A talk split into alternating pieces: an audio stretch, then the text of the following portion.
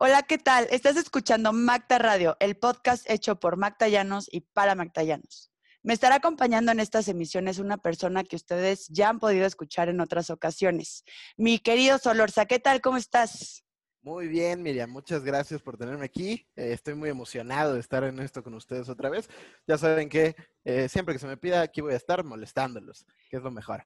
Vamos a presentar a Mayoral, que fue el fundador de Macta Yani eh, queremos que nos cuentes cómo estás, cómo te sientes. Muy bien, muchas gracias por invitarme. Para mí también es un gran honor estar con todos ustedes compartiendo un poco de las viejas historias.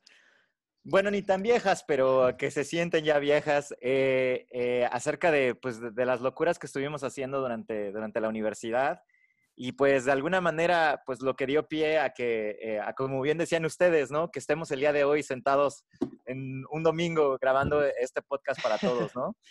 Y que me, da mucha emoción que eh, a, pesar del tiempo, pues el grupo siga, eh, siga creciendo, siga adaptándose a, la época de la pandemia, que ha sido un gran cambio para todos, ha, sido a nivel mundial, pero pues la resiliencia que ha generado el grupo, esa adaptación al cambio, pues sigue, sigue siendo parte de, la, de los valores del grupo y, me da mucho gusto que, que, me hayan invitado hoy y poderles compartir un poco de, de las locuras que hicimos en algún momento. Muchísimas gracias por darte el tiempo y abrirnos este espacio y cuéntanos, a ver, vamos a empezar con el chismorreo. ¿Cómo fue que se te ocurrió? ¿Cómo, o sea, por qué, cómo fue la idea que se te dijo, voy a hacer mi propio grupo misionero? Ah, porque nos comentaste que estás en una carrera, estuviste en una carrera cañona. O sea, ¿cómo se te ocurrió? O sea, ¿cómo encontraste el tiempo? ¿Cómo se te ocurrió hacer un grupo misionero? No inscribirte a uno de los que ya estaban, ¿no, señor? uno no nuevo. suena sano, ¿eh? No suena sano. No, suena sano, no, no, no, para nada. No, miren, les, voy a contar. Eh, yo estudié la, ingeniería, la carrera de ingeniería en sistemas empezando en el año 2006. ¿Y cómo, cómo, se, cómo se nos ocurrió esta idea o, por qué nació? Por rebeldes. La realidad es que fue por rebeldes. Yo estuve eh, primeramente en los grupos de misioneros de preparatoria y en los grupos de misioneros de preparatoria pues tuve la experiencia de, ir al municipio de Yagualulco y eh, pues a partir de ahí yo me empecé a dar cuenta que muchos de los procesos que se llevaban en comunidad pues necesariamente no iban tan alineados a, los conceptos de misiones que al menos en ese momento dentro de la universidad estaban, pues estaban llevando con misiones. Entonces, eh, y no porque fuera yo un experto, no es porque yo llevara, ay, mi, encuesta o aquí el, el, super estudio, no, no, no, fue por preguntas de sentido común. Es decir, eh, creo que a lo mejor con esta mente de ingeniero fue como empezar a preguntar a, las personas, oigan, este, si necesitan esto, oigan, ¿qué les parece esto de las, de las misiones, los juegos, etcétera, etcétera? Y pues la gente decía, pues sí, sí está bonito, pero pues hay muchas otras cosas, ¿no? Y además ustedes eh, pues están estudiando una carrera, entonces hay muchas cosas que se pueden hacer y, y, pues la, misma, la misma comunidad cuando realmente habría el espacio de diálogo y sobre todo al verlos al mismo nivel, se hacían conversaciones muy interesantes. Entonces, ¿qué sucedió?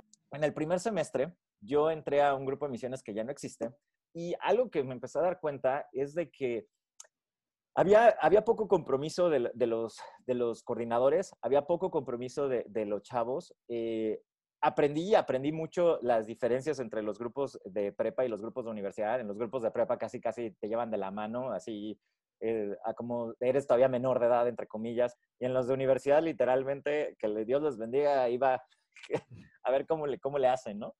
Entonces, yo empecé a ver que como entre, entre en las dos dinámicas había fortalezas, pero también había debilidades. lo que sucedió es que en mi segundo semestre tocaba Semana Santa, ¿no? Y yo salí tan decepcionado de los grupos de universidad por la falta de compromiso que el, el grupo de preparatoria me volvió a llamar. Me volvió a llamar, eh, como ya tenía la experiencia, entre comillas, ya llevaba dos misiones. Oh, ya, entonces ya, ¿para qué? Para que seas coordinador y todo. Em, ¿Y qué pasó? Que creo que ahí es donde me empecé como a apasionar mucho y yo me empecé a dar cuenta de que en, ese entonces, eh, pues eh, había mucha apatía en los chavos de prepa. Venía la generación de mujeres que obviamente trajo una revolución en la manera de pensar eh, vinieron nuevas formas de, adaptarse y, pues a la hora de que llega esa, esa generación a, digamos, para irse de misión, ¿qué pasó? Para no hacerles largo el cuento, que de por sí ya se lo estoy haciendo. Dale. Eh, me operaron a mí ese, para, para, coincidencia, a mí me operaron de un quiste ese año. Entonces, eh, durante toda la preparación, yo estuve yendo a, ya saben, a las juntas, a, toda la preparación previa a la misión de Semana Santa, pero al final yo no, yo no podía asistir porque este, pues, a mí me habían operado, ¿no? Y me habían dicho que tenía que estarme quieto este, y estar en cama, en reposo. ¿Qué es lo que sucedió? Es de que en... Eh, Decidí correr un maratón. No, pues, déjame decir, casi, casi, bueno, déjame decirte, tú sabes muy bien, Solor, sabes, siendo ingeniería en sistemas, este, pues el segundo semestre no estaba tan, tan tranquilito. Entonces, eh, la verdad es que yo en lugar de quedarme en casa, yo me fui a la escuela, me iba a las clases, me, o sea, como que no yo llevé mucho las, los protocolos que el médico quería. Y, pues y, además estamos chavos, ¿no? Estábamos en esa idea de, pues, estamos... YOLO. YOLO, ajá. Vivimos ¿Y una todavía YOLO? Sí. no, no, no, ya. no, ah, ya, Cuando tienes que preguntarlo, ya la respuesta Y mayor yo, YOLO. YOLO, YOLO, YOLO, sí. Oigan, Dios mío estas nuevas generaciones. ¡Ah! no saben de la vida.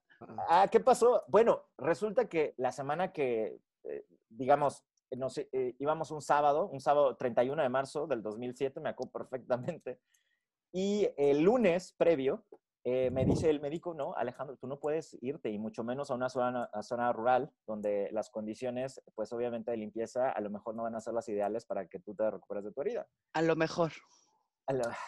Y entonces, eh, pues bueno, pues me escapé de mi casa y me fui a misión el domingo. Tomé un autobús en La Tapo, eh, llegar al municipio de Calcahualco. Luego, o sea, definitivamente no, eres, no eres un niño normal, o sea. No. O sea, no mete la gente se escapa para irse a una fiesta, bueno, para ver a la novia, ¿no? Y no, yo me, escapé para irme de misiones. Ok. Y fundé Ah, porque además me decía el médico que yo no podía cargar, ¿no? Y ahí me tienen con mi mochilón de misión, así con mi sleeping bag y todo. Y llego al, digamos, era una comunidad muy pequeña, que era parte de una cabecera municipal, Calcahualco, y tenía que llegar a Jicomatepec. Y para llegar a Jicomatepec no había camino. Ah, no, no Jicomatepec, Xamatipac, perdón, San José Xamatipac. Y para llegar a San José de Xamatipac, eh, no había, el camino lo estaban arreglando para, para desgracias, lo estaban arreglando. Y entonces eh, llegó al municipio, por supuesto era la primera vez que llegaba al municipio, y llego así como, hola, buenas tardes. este, ¿Me puede decir cómo llegar a San José de Chamatipe? Y este, llego con la, con la catequista de, de la cabecera y así como, hola, buenas tardes. Eh, y le digo, ¿sabe qué? no, yo no conocía a la persona, le digo, ¿sabe qué? Le encargo la mochila porque no la puedo cargar y me voy a ir caminando porque no hay y luego paso por ella, literal, y ahí dejé mi mochila. Eh, los chavos, ya tenía, eh, ya había unos chavos de misión, no de mi equipo, eran de otro equipo, pero ya me reciben ahí así, pero imagínense que de repente están ustedes jugando con los niños y de repente llega un güey así en medio de la nada, así de, hola, buenas tardes. Que, que huele a formol, sangre. yo hubiera oído, yo como niño hubiera oído en ese ah, momento. Sí, no, no, no, pero ¿saben qué? La, la, cuestión fue muy chistosa porque los chavos de, de los misioneros me empezaron a ver así como, este, así, se los, se los como si hubieran visto un fantasma así de, ¿y este güey, güey de dónde, no? Y además salí del monte, no se crean que salí de la carretera, salí del monte. O sea, entrada triunfal, Beyoncé se te queda corta. ya, eh, llegué a mi comunidad y ya se, llevó a cabo esa misión. Esa misión se llevó, pues obviamente fueron muchas emociones. Obviamente hablé con mis papás en ese momento, mis papás empezaron a gritar, fue todo un, un, ah, un drama, etc. Y los coordinadores en ese momento se, se, molestaron mucho. Se molestaron mucho porque no avisé, porque no, no les dije, etcétera, etcétera. Yo como, como chavo estaba como en, esa, en ese ímpetu de, pues llegué aquí, debes de estar emocionado, debes de estar feliz de que yo llegué, y pues no, pues estaban eh, bastante, bastante enojados y, y, demás, me querían regresar a México, pero al final me acuerdo perfectamente, el coordinador principal, el que era coordinador de la pastoral preparatoria en aquel momento, agarra y me dice, la verdad es que yo te regresaba a México, pero ahorita como ya te, ya te vieron, te vio la comunidad, ya vamos a hacer, eh, va a ser mucho más relajo regresarte. Entonces ya quédate. Ya yo me quedé y demás, ¿no? Pero ¿qué, qué significó esto? Para mí, bueno, primero ahí fue un cambio, sobre todo eh, personal, en el sentido de empezar a romper muchos paradigmas, empezar a, primero personales. Ahí fueron primero personales yo era el, el, niño que, de buenas calificaciones, que siempre se portaba bien, que siempre seguía las reglas y de repente pues, a romper todas, ¿no? Escapo, claro. Sí, a romper todo y, y demás, ¿no? Entonces, llego, a, llego a, a, ya se acaba la misión, llego a México, eh, llego a, mis, al, a finalizar el segundo semestre y eh, pues de repente fue como, em, eh, así literalmente me, me, me, me vetaron así, esa fue la palabra, me vetaron de, la, de, ir a preparatoria, me vetaron, así fue, no eres bienvenido, ya así, estás vetado, ya no, porque eres muy rebelde y no sabes seguir a la autoridad. Eh, había, ah, estaban muy molestos, pero déjenme decirles algo.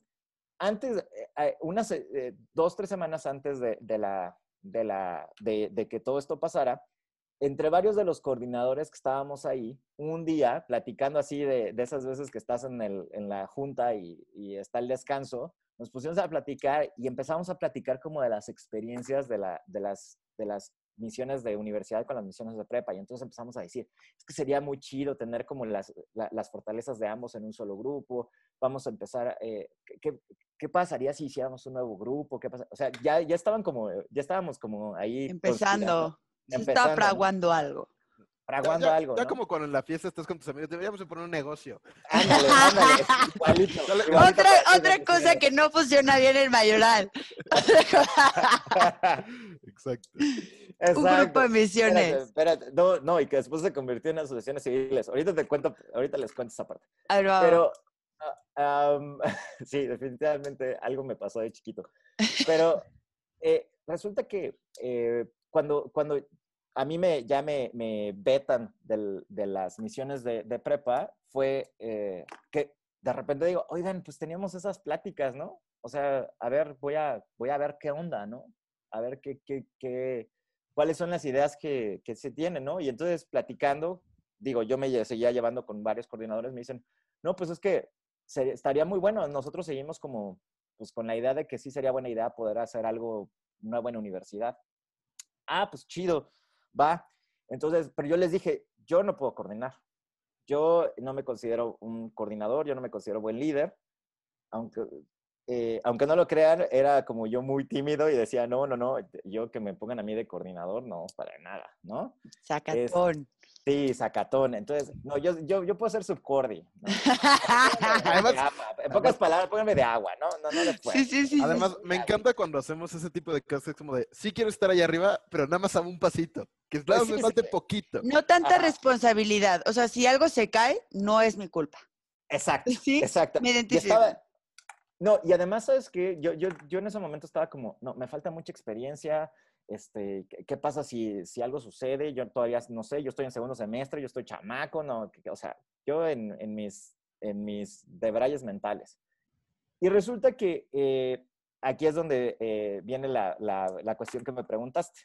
Había algunos de los, de los otros coordinadores que estaban en, en teología, había varios en arquitectura, por supuesto, había, ah, estaban en diferentes este, carreras. Pero resulta que platicando, eh, cuando volví a platicar con ellos y que les dije, bueno, pues a mí me ya me vetaron, o sea, yo, yo con más, más que nunca, pues sí, vamos a hacerlo, ¿no? Vamos a ver de qué, de qué se trata y vamos a, a, platicarlo. Y resulta que eh, pues, lo primero que se nos, nos preguntamos, oigan, ¿y cómo, cómo le hacemos para las comunidades, no? O sea, eh, aquí, ¿cómo, cómo, cómo contactamos? ¿Qué hacemos? ¿Dónde está la tómbola? ¿Dónde me dan mis comunidades? Pues bueno, aquí es donde empieza la historia con, Veracruz y empieza, y el nombre, Mahtayani. Resulta que mi mamá eh, en ese momento era voluntaria del Instituto Nacional de Rehabilitación, que está ahí en, en Xochimilco, y llevaba a mi abuela a la rehabilitación de la rodilla. Y cuando llevó a mi abuela, ahí en la, en la sala de espera, estaba la hermana Obdulia, Obdulia Cotero. Y eh, mi mamá eh, se le da, se pone a platicar con medio mundo y se pusieron a platicar. Eh, y la hermana Obdulia, que la amo, la adoro y es como una referencia para mí, la hermana Obdulia también le encanta platicar y es muy desenvuelta. Y la hermana inmediatamente le empieza a preguntar a mi mamá de sus hijos y etcétera, etcétera. Y entonces mi mamá se le ocurre, ah, pues es que mi hijo es misionero de la Salle y no sé qué. No, señora, dígale en el momento que se quieran eh, llevar misiones. O sea, yo le hablo con el obispo. O sea, todo se te empezó a alinear. Todo se empezó a alinear muy cañón, muy cañón. Y, este, y me le dice, por favor, dele mi contacto. En la comunidad no hay teléfono, pero está el eh, hay una antena, eh, bueno, hay manera de comunicarse, nada más eh, que sea a ciertas horas, pero ahí nos podemos comunicar, etc. Yo, wow, este, mi mamá me dijo, y para esto, esto fue por todavía por el mes de marzo, abril. Entonces, Seguimos en tu segundo semestre aquí. Seguimos en el, el más largo de la vida, caramba. pues bueno, ¿qué, qué sucedió? Que, pues cuando de repente estábamos todos preguntándonos, pues a qué comunidades vamos, les digo, ah, pues fíjense que mi mamá me dijo, pues de esta hermana en Papantla y no sé qué, y este, son comunidades totonacas, etcétera, etcétera. Ah, pues, ah, pues va, ¿no? Y entonces, este, eh, de repente nos empezamos a organizar. Yo recuerden, iba a ser subcordi, pero yo dije, miren, están estas comunidades, todo. Oigan, ¿y cómo nos vamos a llamar? Dije, déjenme buscar un nombre que haga alusión a, las comunidades eh, de allá, ¿no? Y entonces empecé a buscar eh, palabras en totonaco y hablando con la hermana para, que me, para poder ver palabras que, que pues hicieran eh, resonancia totonaca. En, en, las, en, las comunidades totonacas. El problema es de que en el totonaco hay muchos sonidos con la garganta, como el, el mahtayani que en algunas comunidades se pronuncia Magtayani, como muchas veces lo pronunciamos, pero en muchas otras es Magtayani, con el, con el sonido gutural. Y en realidad esta palabra, y esto es también como para que todo, todos los que nos están escuchando lo sepan, Magtayani no se traduce como ayudar. A Magtayani es un vocablo que no tiene traducción directa a español. Magtayani en comunidad se utiliza cuando la gente se reúne a hacer el tequio o a hacer trabajo comunitario. Entonces, cuando, las, cuando todos en conjunto nos juntamos para hacer algo, ahí sí es Magtayaní. Y de hecho, Magtayaní es en pasado. Es nos juntamos para ayudar en el pasado. El, el, vocablo en, en, infinitivo es Magtayanín. Magtayanín, ese, ese es como el, el palabra en, en, infinitivo.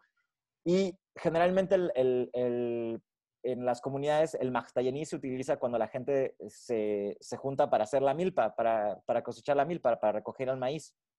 Entonces, de ahí viene el, vocablo Magtayani y que para mí ah, eh, tiene mucho significado el hecho de que el, grupo tenga este nombre, ¿no? Y pues bueno, nada más eh, para, platicarles cuál fue el, inicio, eh, ese famoso 2 de mayo del 2007 que siempre se están compartiendo en redes. Ahora sí, amores. 2 de mayo.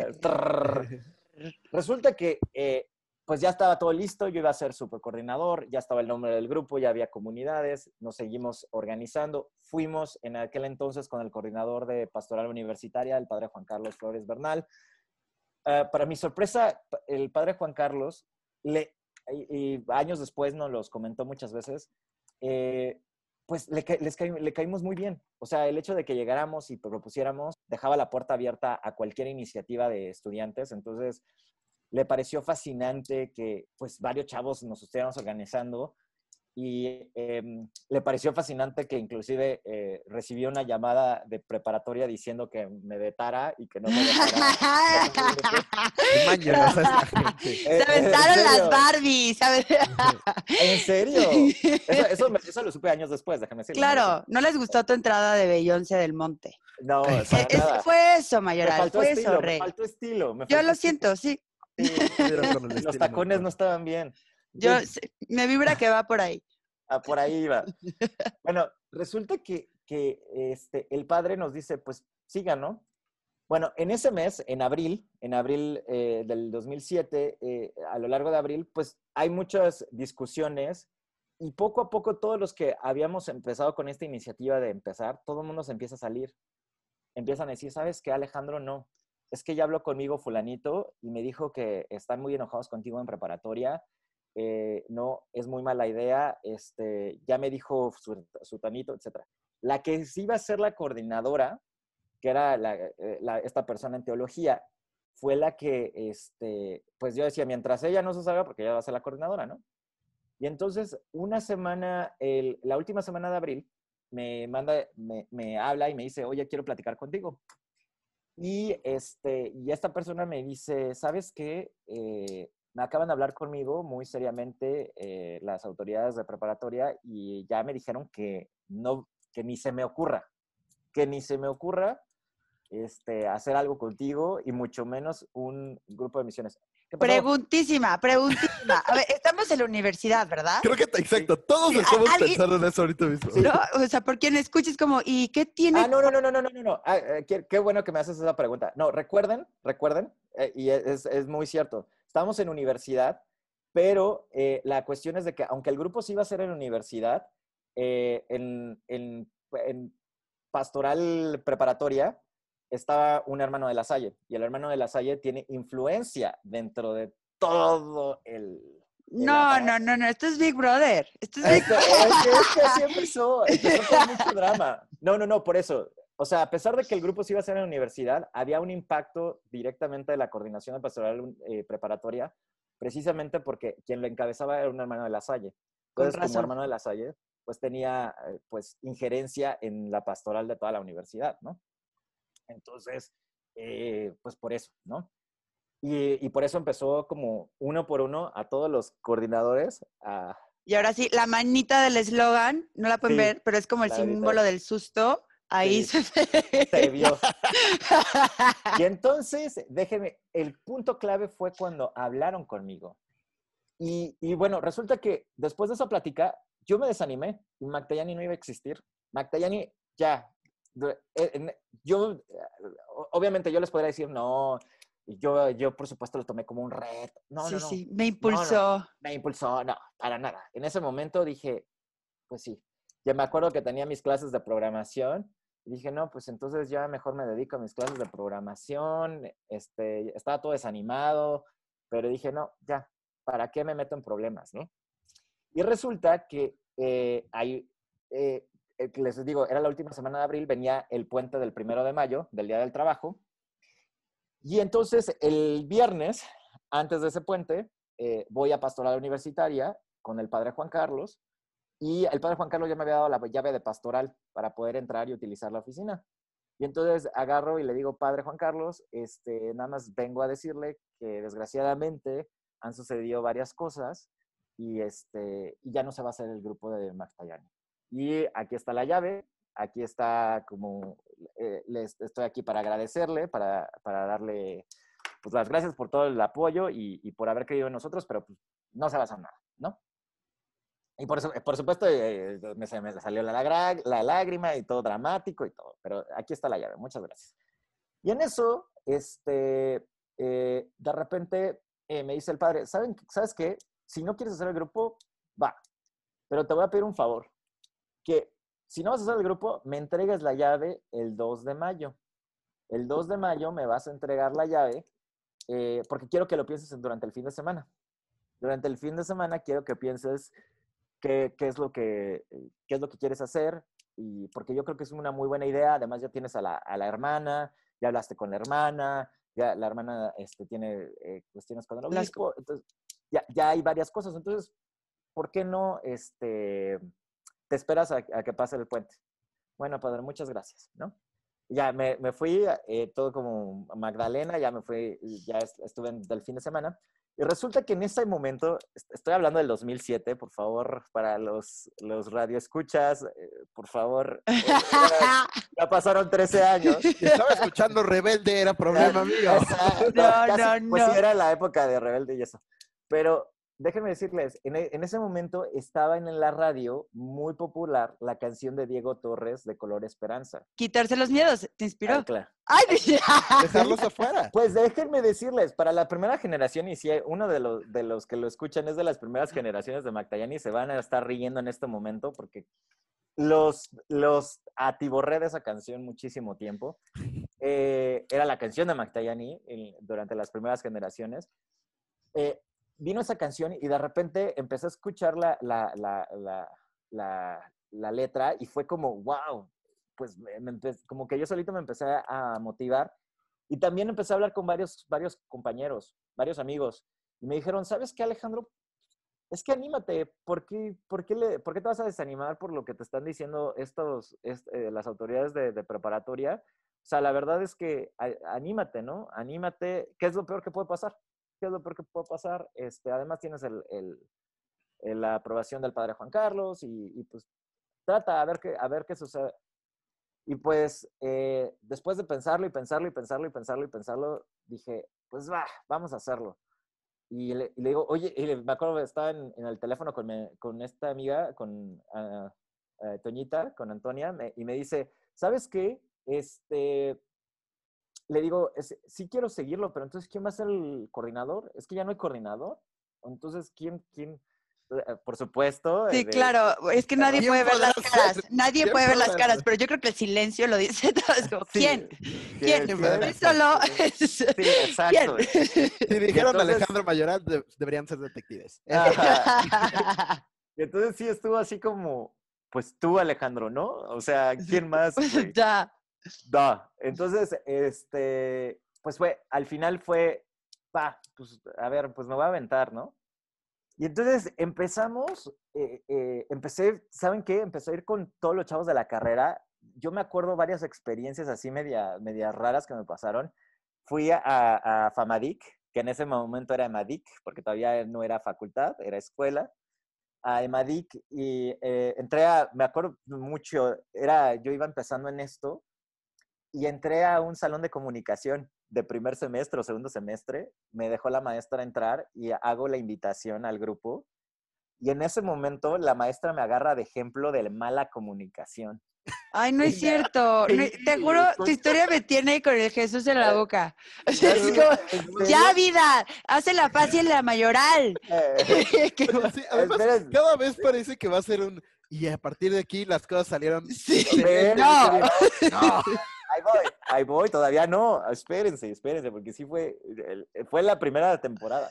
En fin, em, bueno, entonces, ¿qué sucedió? Es que, em, pues, la verdad es que eh, empecé a invitar a muchos chavos de mi carrera, muchos chavos de, de, la primera generación de Magdalena estaba llena de ingenieros.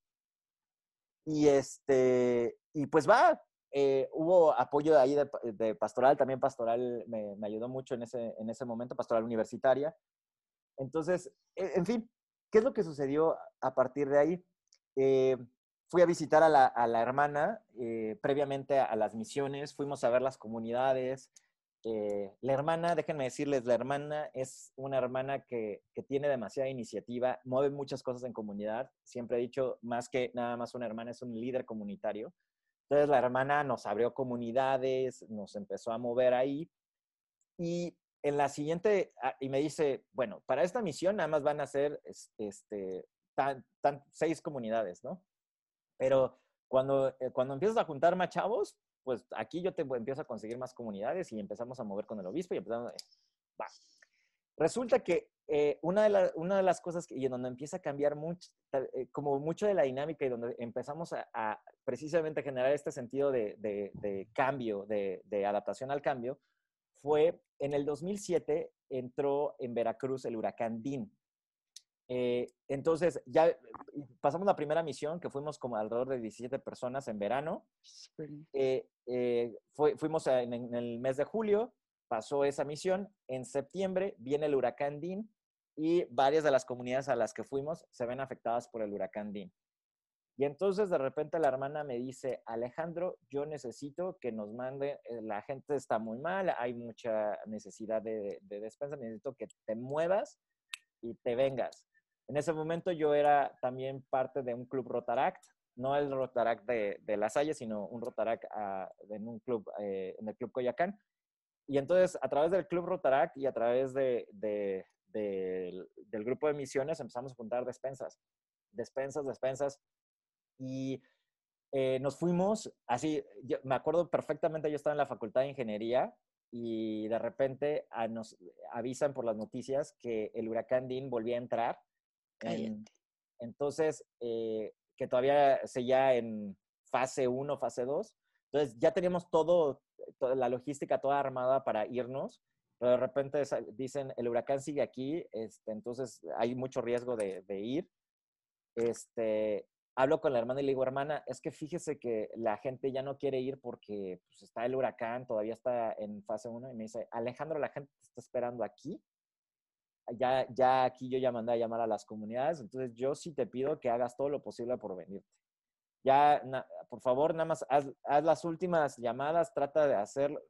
La hermana Abdulia y yo tenemos una dinámica muy chistosa porque eh, cuando yo le digo algo, me, me, ella me impulsa como a ir a buscar por más.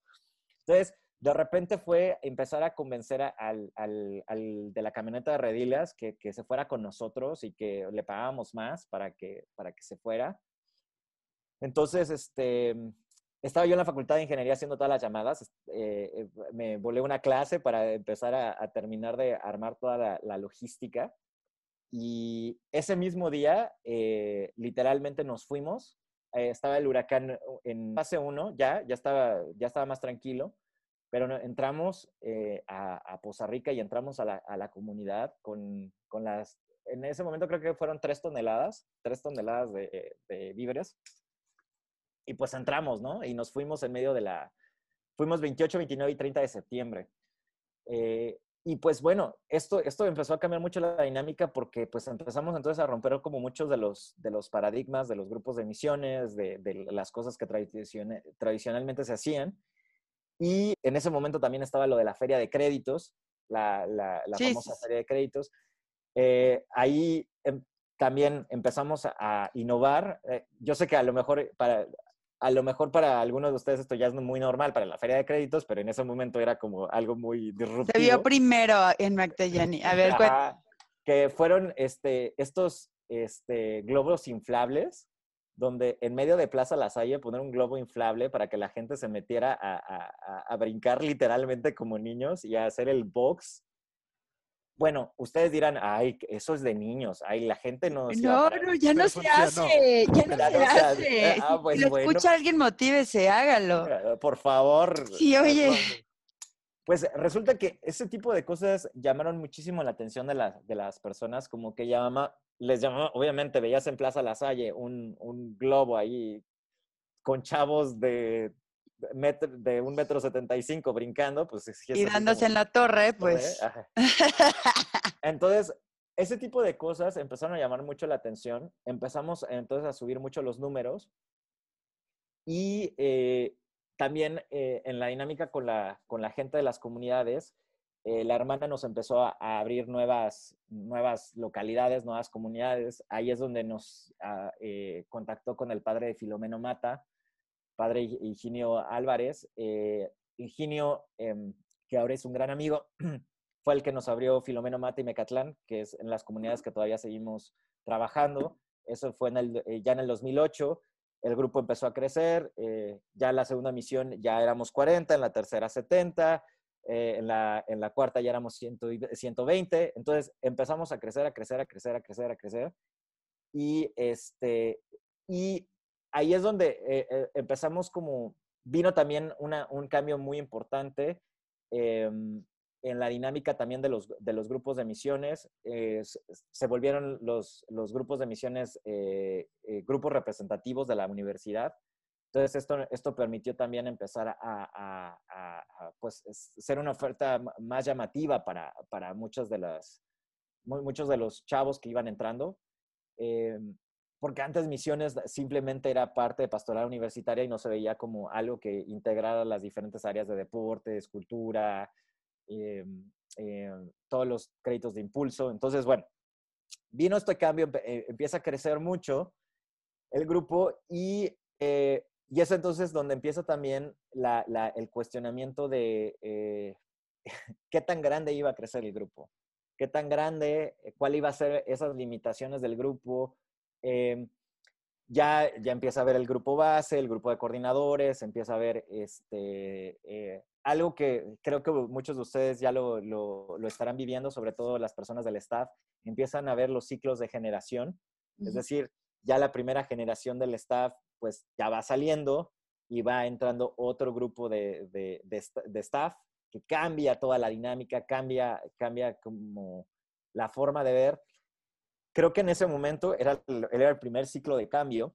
No éramos tan conscientes de que esto era un ciclo de cambio y que las personas no iban a estar ahí por siempre. Entonces, en ese ciclo de cambio, de repente, o sea, pero era precisamente porque todo el mundo necesitaba empezar a hacer prácticas profesionales o, o empezaron a conseguir trabajo, no porque no les gustara el grupo, ¿no? Pero de repente ver que se salieran 10 coordinadores, era como, ¿qué está pasando, no? Algo estamos haciendo mal. Este, ¿Qué es lo que está sucediendo? La vida está sucediendo. La vida, sí, por supuesto. La mala suerte de Mayoral no se está yendo. La, mala, Fíjense que eh, ahí fue cuando eh, yo creo que entró la segunda generación que ya en la segunda generación, ya les estoy hablando del año 2008, en esa segunda generación entra con un, una energía, una energía, un punch, una... Eh, em, eh, era la primera generación de mecatrónica, me acuerdo mucho. Eh, venía con mucho punch, mucha energía, mucha... pues nuevas formas de, querer hacer las cosas. Y, pues bueno, a partir de, esta, de esta nueva generación, el grupo empieza a crecer ya exponencialmente y empezamos a hacer eh, ya eh, algo que nunca se hacía. Por, por, eso les digo que ahí empezamos a innovar. Que esto yo sé que todavía se hace, a dividir las juntas. Antes era una junta por semana y si no podías ir a esa junta, pues ya te fregaste. Pelabas gallo. Pelabas gallo, ¿no? Y entonces ahora empezamos a, dividir las juntas, a dividir los retiros, a darles opciones a las personas, a hacer las acciones sociales. Este, empezamos obviamente con lo de las playeras, con lo de los fuegos, la dinámica de los fuegos, de las aguas, los vientos y, todo esto, ¿no? Y eh, pues ahí empieza el grupo a crecer, ¿no? Y ahí empieza como eh, esta dinámica de, los Magdayanís, eh, este, este de ponerse la camiseta, la primera generación, como apenas iba empezando el grupo, no había eso de ponte la camiseta, todavía no había como ese, ese orgullo, pero ya la segunda generación sí, ya, otro nivel. Y en esta segunda generación, aquí es donde otra vez empiezo de rebelde, este, necesitábamos, sí, otra, otra vez. Ya había estabilidad en la historia. Ya no había taquicardia, caramba. No, Empiezo a notar un patrón, o sea, creo que... Sí, yo también. creo que es más terapia. Eh, sí, es un patrón patológico, yo creo. Bueno, Ah, ¿Qué pasó? En esa, en ese, en esa segunda generación, eh, la pastoral universitaria en la Salle Nezahualcóyotl iba empezando. La Salle Nezahualcóyotl es, eh, como saben, es un, nuevo plantel de la bueno, no tan nuevo ya, eh, era nuevo en aquel entonces plantel de la universidad en el municipio de, de Nesa y me mandan llamar, me mandan llamar y me dicen, Alejandro, a través del padre Juan Carlos, me mandan llamar y me voy a la Salle Nesa y en la Salle en esa eh, me dicen, oye, vamos a empezar el grupo de, misiones, ¿nos ayudas? Perfecto. Y eh, en, ese, en, esa, eh, en esa primera ocasión me pongo a cantar y me pongo a hacer el, el pollito. Y que nos cante. No, no, no, no, me acuerdo. No, no me acuerdo. Si me ponen a cantar les voy a quedar mal. Bueno, pero bueno, empieza la dinámica con la esa y viene la idea de, oigan, ¿y qué tal si nos vamos en conjunto? Entonces, viene a hacer la misión La Salle Nesa, La Salle Benjamín, Magtayani, pero todo era Magtayani, ¿no? Y entonces eh, fue padrísimo porque todos los equipos eran este, integrados. Sí. Eh, una, una, nunca se me va a olvidar esos retiros eh, y la gente todavía que, que, que, los vivió los sigue recordando con mucho cariño porque eran muy, muy fuertes, muy fuertes por las dinámicas, porque literalmente estabas con gente de otra universidad y empezabas a hacer como estos lazos eh, y, se hicieron conexiones muy fuertes. Hubo también este, muchas historias de amor y desamor. Eh, ay, el primer, ahí ya se empezaba a ver. Bueno, no, no, no, eso es desde la primera generación. desde la primera generación, déjenme decirles que ya hay varios que se casaron, ¿eh? Ya escucharon, ya, escucharon, chicos, ya escucharon, sí sirve. Oye, pero no hay relaciones para casarse, ¿eh? Si les falta una razón para entrar. Aquí. Unas historias, pero así como de amor hay de desamor, ¿eh? Ay, obvio. Sí, ay, sí. Ahorita nos cuentan los chismes anónimos. Los chismes anónimos, sí. Uy, uy, si les contara. Hay de todo aquí. Em, ah, bueno, y resulta que con la Sayanesa empieza una dinámica muy interesante porque entonces el rector de la Sayanesa, el hermano Raúl en, ese entonces, pues también le llama mucho la atención y, pues le dice a su homónimo en la Salle Benjamin Franklin, pues están, está este chavito, están estos chavos organizando misiones en conjunto con nosotros y como que empieza a llamar mucho la atención, ¿no? Eh, eh, eh, y, pues obviamente el grupo empieza a crecer, crecer, crecer. Y obviamente el hecho de que ahora dijéramos a la hora de, invitar, aquí son varias universidades participando, ¿quieres unirte? Ah, pues era mucho más fácil, era, era atractivo a muchos chavos. Y también resulta que yo, posiblemente a ustedes les habrá tocado o les tocará, o bueno, a lo mejor en pandemia ya no, no sé qué vaya a pasar con esta, esta, esta dinámica, eh, la dinámica de vender donas. Las ah. famosas donas Krispy Kreme, ¿verdad? Bueno, pues parte mucho de, de, poder conseguir el dinero extra, ya no, una de las cosas que estábamos generando mucho desde la coordinación era no depender tanto de, de que los chavos pagaran y pagaran y pagaran y pagaran y pagaran y pagaran. Eh, para que escuche allí los coordinadores, ¿eh? Por favor. Eh, por favor. Sé que ahora nos cobran por todo. Diego, ponte trucha, pues, ¿estás escuchando? Por favor, Diego. Innova, innova. innova. pues había muchas, muchas campañas de, de, procuración para precisamente eh, disminuir la carga individual en, en, en, los chavos, ¿no? Y obviamente quien más participara, pues tenía mayor descuento. Bueno, al mismo tiempo que estaba con lo de la esa, pues obviamente los gastos empezaron a subir. Había mucho más. En ese momento no éramos los 350 que eran, eh, que son ahorita, éramos en ese momento como 170 pero 170 eh, y, creciendo, pero en ese momento teníamos ya 40 comunidades. Entonces, o sea, había demasiadas cosas, era demasiada eh, eh, las acciones a, realizar. Necesitamos seguir vendiendo donas. Entonces, siempre hubo como mucha, mucha este, tensión. Entonces, de repente dijimos, bueno, vamos a financiar esto? Y esto sigue en crecimiento. Entonces, de repente, la verdad, recuerden, soy ingeniero en sistemas, así que de esto yo no tenía ni idea, ni idea. Alguien nos mete la, eh, empezamos a leer en internet y alguien nos empieza a meter la idea, oigan, ¿y por qué no hacen una asociación civil? ¿Por qué no se constituyen como asociación civil? Y entonces pueden recibir este, pues, donativos de empresas y de empresas y de, esto. Ah, pues, ah, pues, ¿y cómo se hace? Así literalmente. bueno, ¿y eso cómo se hace, no? Entonces, de repente, no, pues hay que constituirse, hay que hacer un acta constitutiva, etc. Yo no sabía en ese momento nada de asociaciones civiles. Y después me enteraría que, de hecho, este, pues eso se convertiría en mi vida. Pero eh, en, en, las asociaciones civiles eh, hay todo un marco jurídico, un marco fiscal eh, para conseguir la donataria y demás. Pero bueno, literalmente fue un chavo de comunicación, un otra chava de ingeniería en sistemas, el padre Juan Carlos y varios más, que decidimos vamos a constituir el, el vamos a constituir el, el Mactayani, ¿no? Y constituimos Mactayani.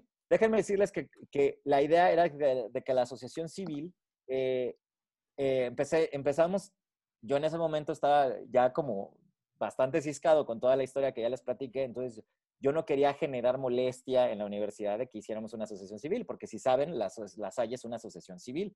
Entonces, de repente, constituir otra asociación civil, pues puede generar ciertas tensiones, ¿no? ¿Pero lo harías por parte de la universidad? ¿Lo iba, la, iba, la, la, idea era hacerlo por parte de la universidad. Ah, ok. Empiezo a preguntar y literalmente varios de los administrativos de la SAI ni se te ocurra. Ni se te ocurra, ya ha habido muchas personas que han querido hacer asociaciones civiles, y terminan con, varios problemas. La verdad es que no te recomendamos, con lo de la C, te recomendamos que sigas haciendo lo que puedas con pastoral universitaria, pero ya. ¿Y qué creen que pasó? ¿Qué constituimos la C? Claro, obviamente, o sea, ¿con quién estamos hablando, papi? O sea, ya, ya lo aprendimos. Yo a estas alturas. pues constituimos la AC. Y, y muy chistoso, eh, bueno, para eh, los radioescuchas, el, el proceso de, de, conseguir la donataria para poder reducir impuestos a muchas organizaciones les ha tomado más de 10 años.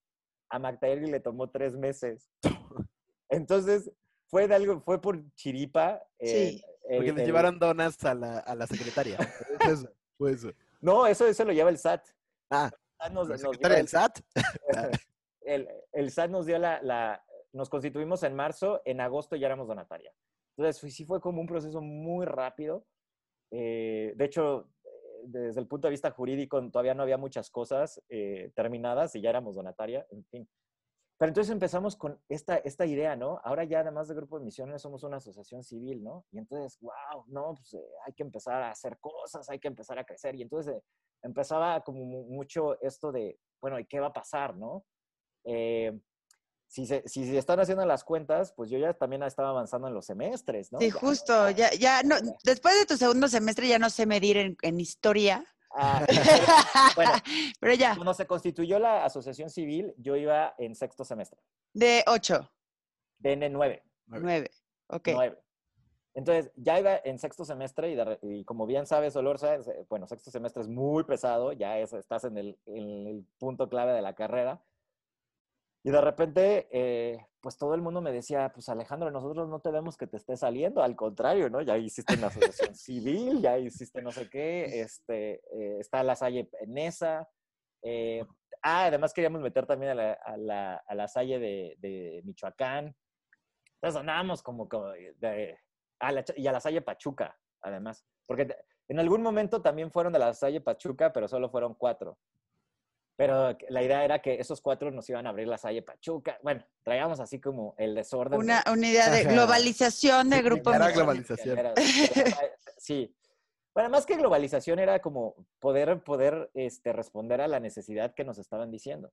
En fin, resulta que em, eh, en ese semestre eh, resulta que el padre de las comunidades me dice, Alejandro, el obispo Jorge Carlos que es nuestro obispo en Papantla, los quiere conocer. Entonces, vénganse a Papantla porque el obispo quiere conocerlo. Ah, pues bueno, pues vámonos a Papantla.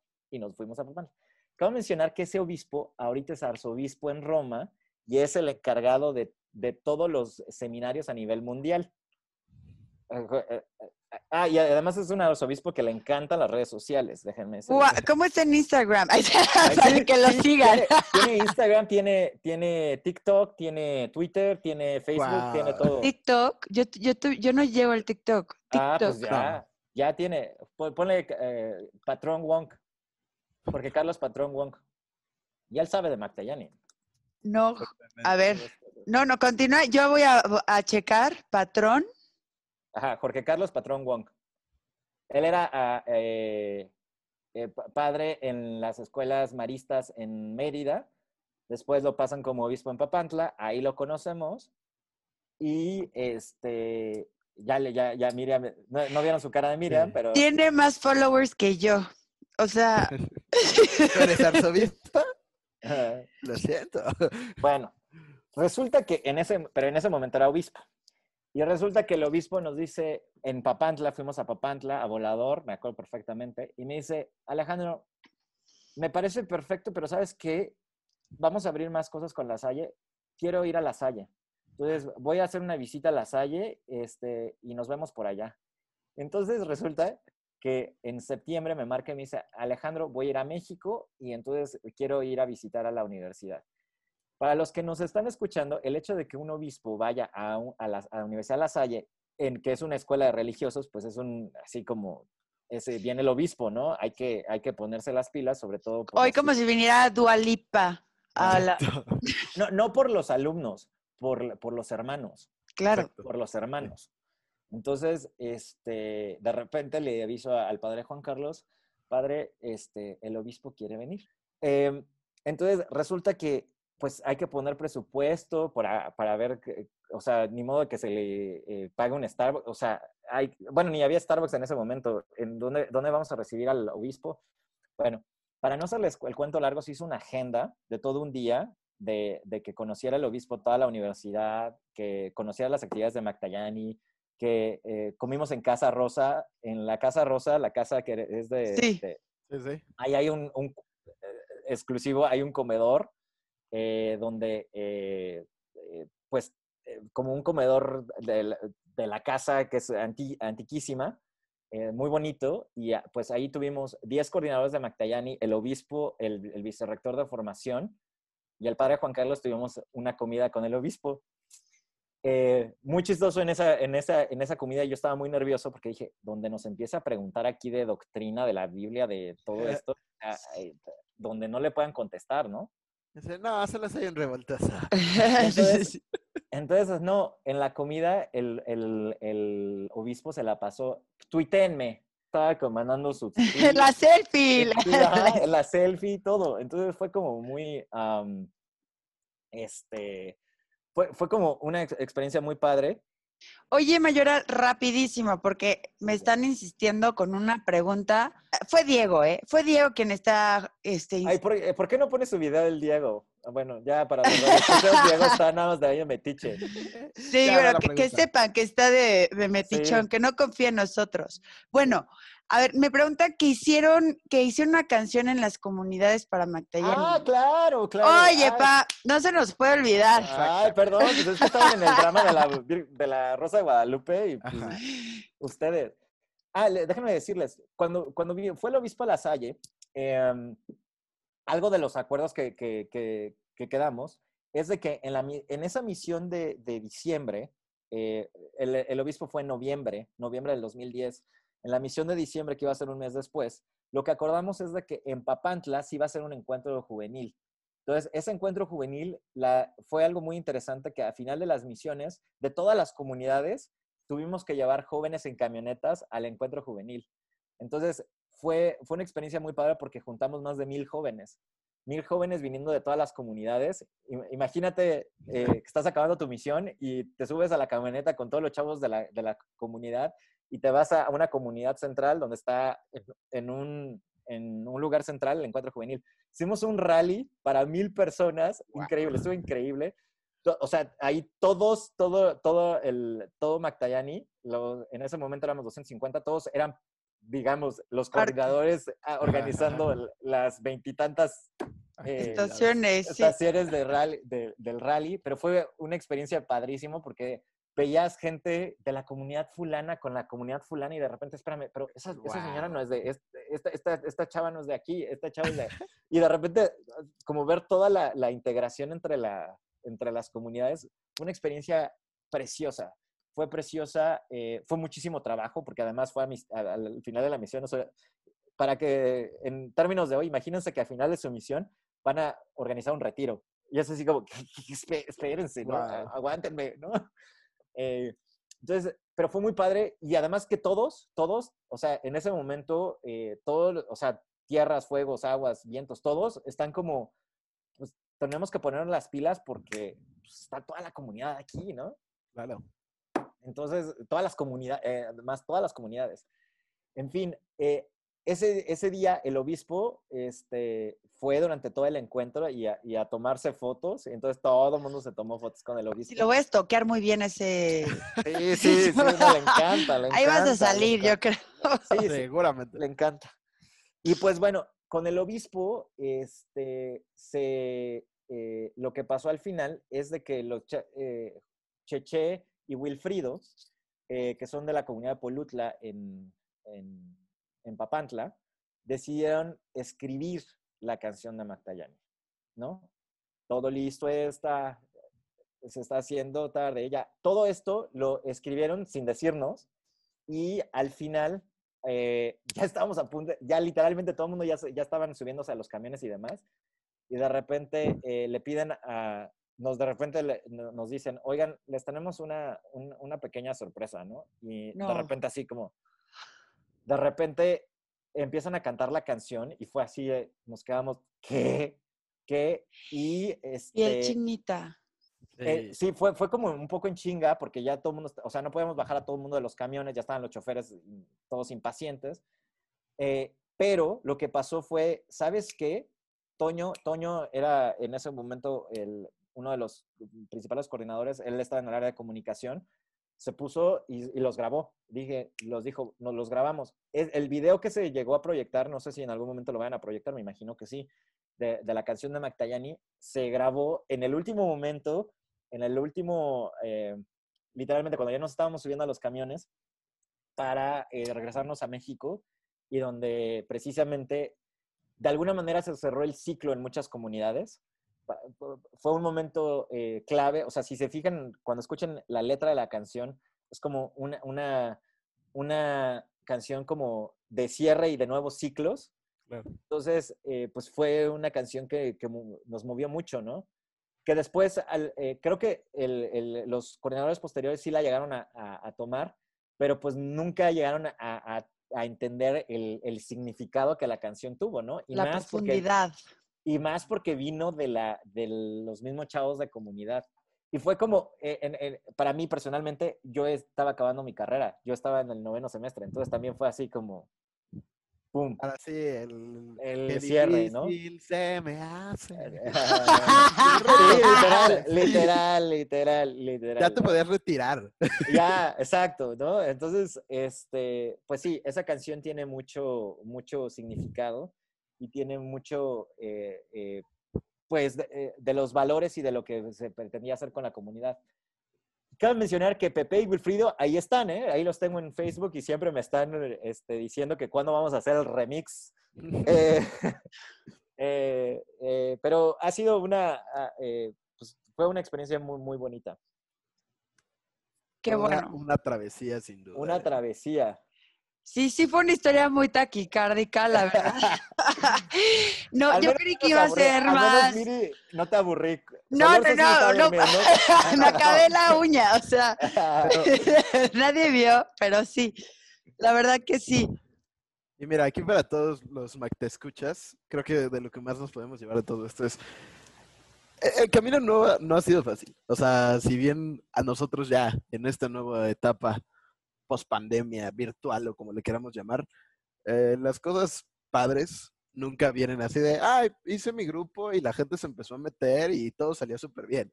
Y que hay veces en las que necesitamos tomar este, e, este valor, llámese para decir, va, sí me lanzo para ser el coordinador, va, sí me lanzo para oponerme a esto en lo que la verdad es que no me late, eh, pero que es algo que verdaderamente deseo. Eh, y, eventualmente se van a encontrar con, personas que hasta están dispuestas a cantarles canciones diciendo, todo esto, lo bueno que ha sido, también es gracias a ti. Pero sí, la verdad, no es una historia como de película que, o sea, muy real, ¿no? O sea, es, no quería y yo iba de subcordi y que todo poco a poco se me fue bajando hasta yo dije, no lo voy a hacer.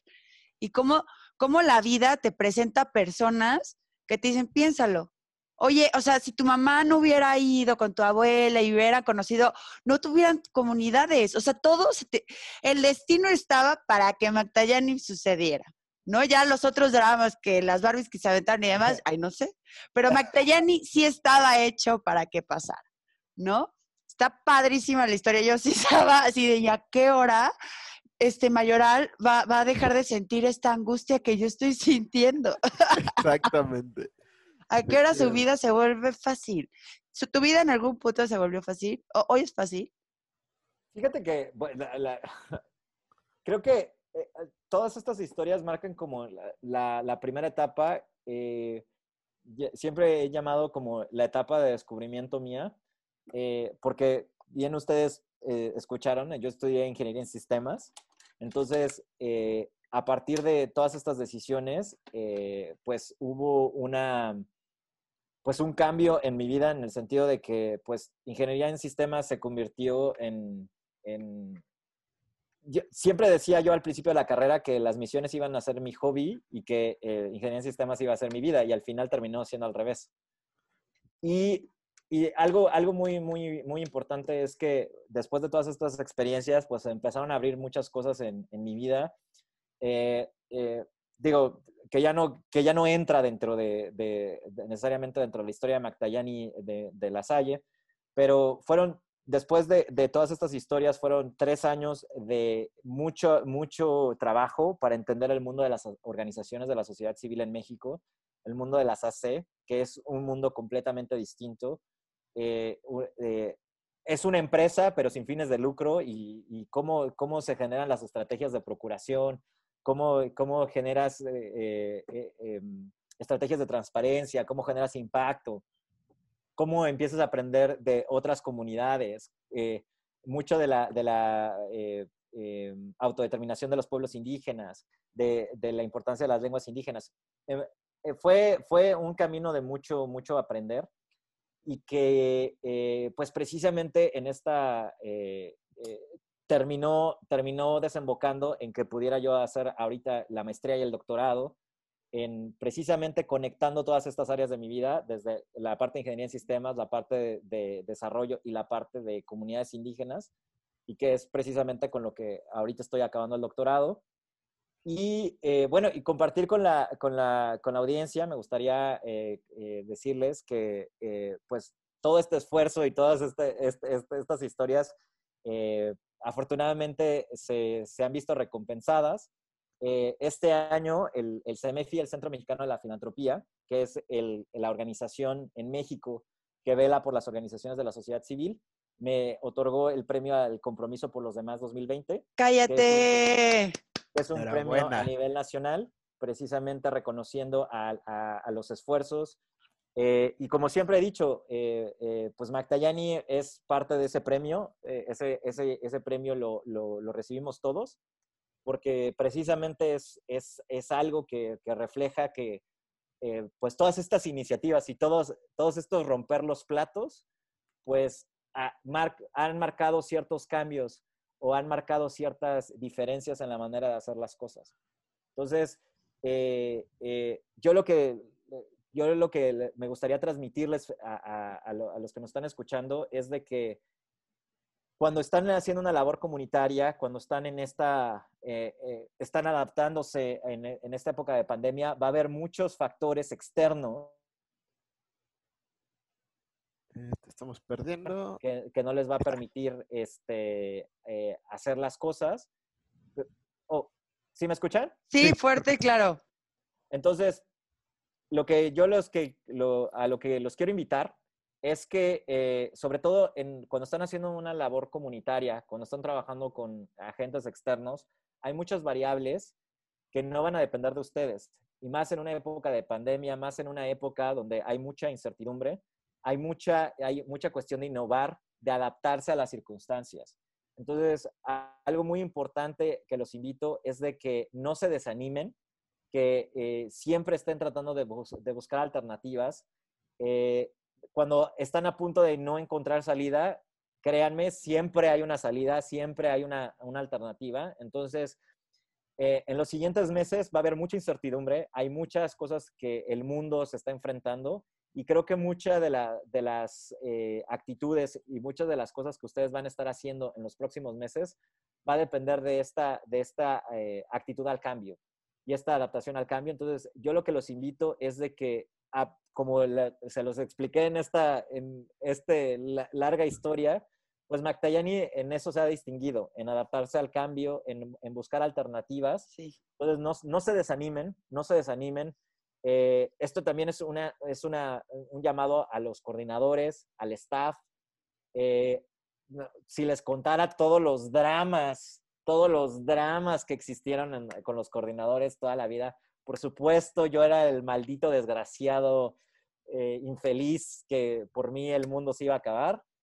Eh, pero pues a pesar de todo, creo que, que, nos podemos adaptar, que pudimos encontrar alternativas. Y yo lo que los invito es de que nunca pierdan el objetivo.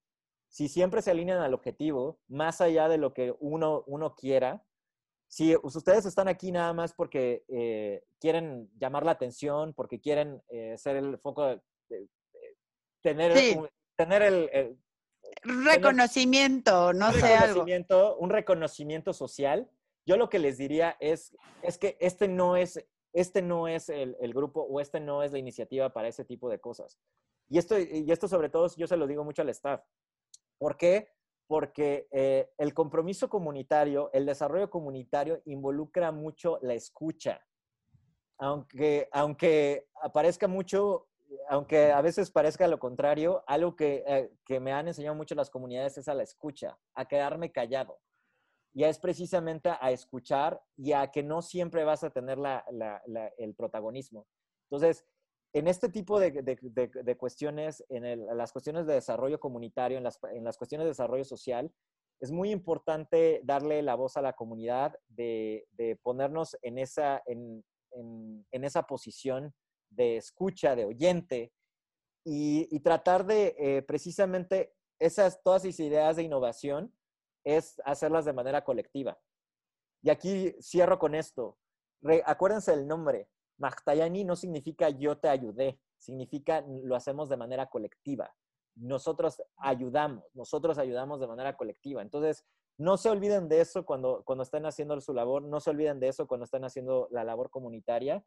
Y creo que esto les va a servir mucho para, para lo que viene y para pues, esta época post pandemia que se nos viene el próximo año. Efectivamente. Pues bueno, ya lo escucharon, chavos. Eh, si tenían duda de por qué es que somos tantas las personas que estamos en Plaza La Salle orgullosamente con nuestras chamarras de misión y de Magdayani y convenciendo a todo el mundo diciendo, confía en mí, métete, te la, te la vas a pasar muy bien. Así como hay esta historia, sus líderes actuales y los viejos tienen mil más. Eh, no lo olviden, ustedes hagan que suceda. Muchísimas gracias, Miri. Muchísimas gracias, Alejandro, por todo este tiempo. La verdad es que me la pasé muy bien. Eh, espero que todos nuestros Mac escuchas lo hayan, hayan pasado igual que nosotros. Este, esperemos que estén escuchando, que la hayan pasado maravilla. Eh, no olviden seguirnos en nuestras redes sociales, en Facebook como Misioneros Ulsa Mactayani y en Instagram como Ulsa Mactayani. Nos vemos en la siguiente edición del Macta Podcast. Que tengan un excelente día. Yo soy Solorza y nos escuchamos a la próxima.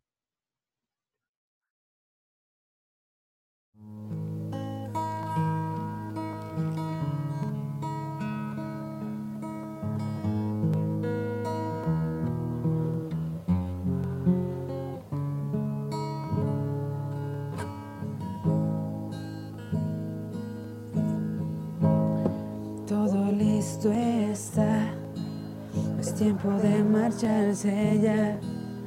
Y aunque el tiempo lo permita, no te puedo detener. Mi corazón te grita cuando te volveré a ver. Este día está llegando a su final está llegando a su final. La sonrisa de los niños al jugar. Yo sé que es tan difícil aceptar que se irá. Magdayane, dejaste un gran cariño en nuestro pueblo todo se llenó de alegría, pues termina la misión en este día. Magdayane, entregas cuerpo y alma en esta vida.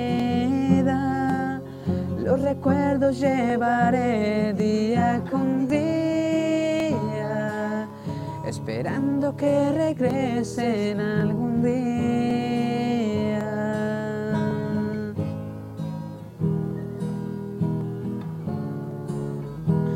A pesar de que se va nuestros sueños, seguiremos por caminos diferentes y con Dios allá en el cielo como hermanos estaremos.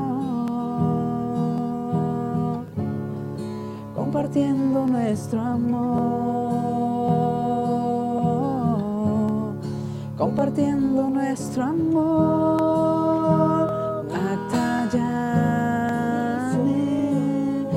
dejaste un gran cariño en este pueblo y todo se llenó de alegría, pues termina la misión en este día.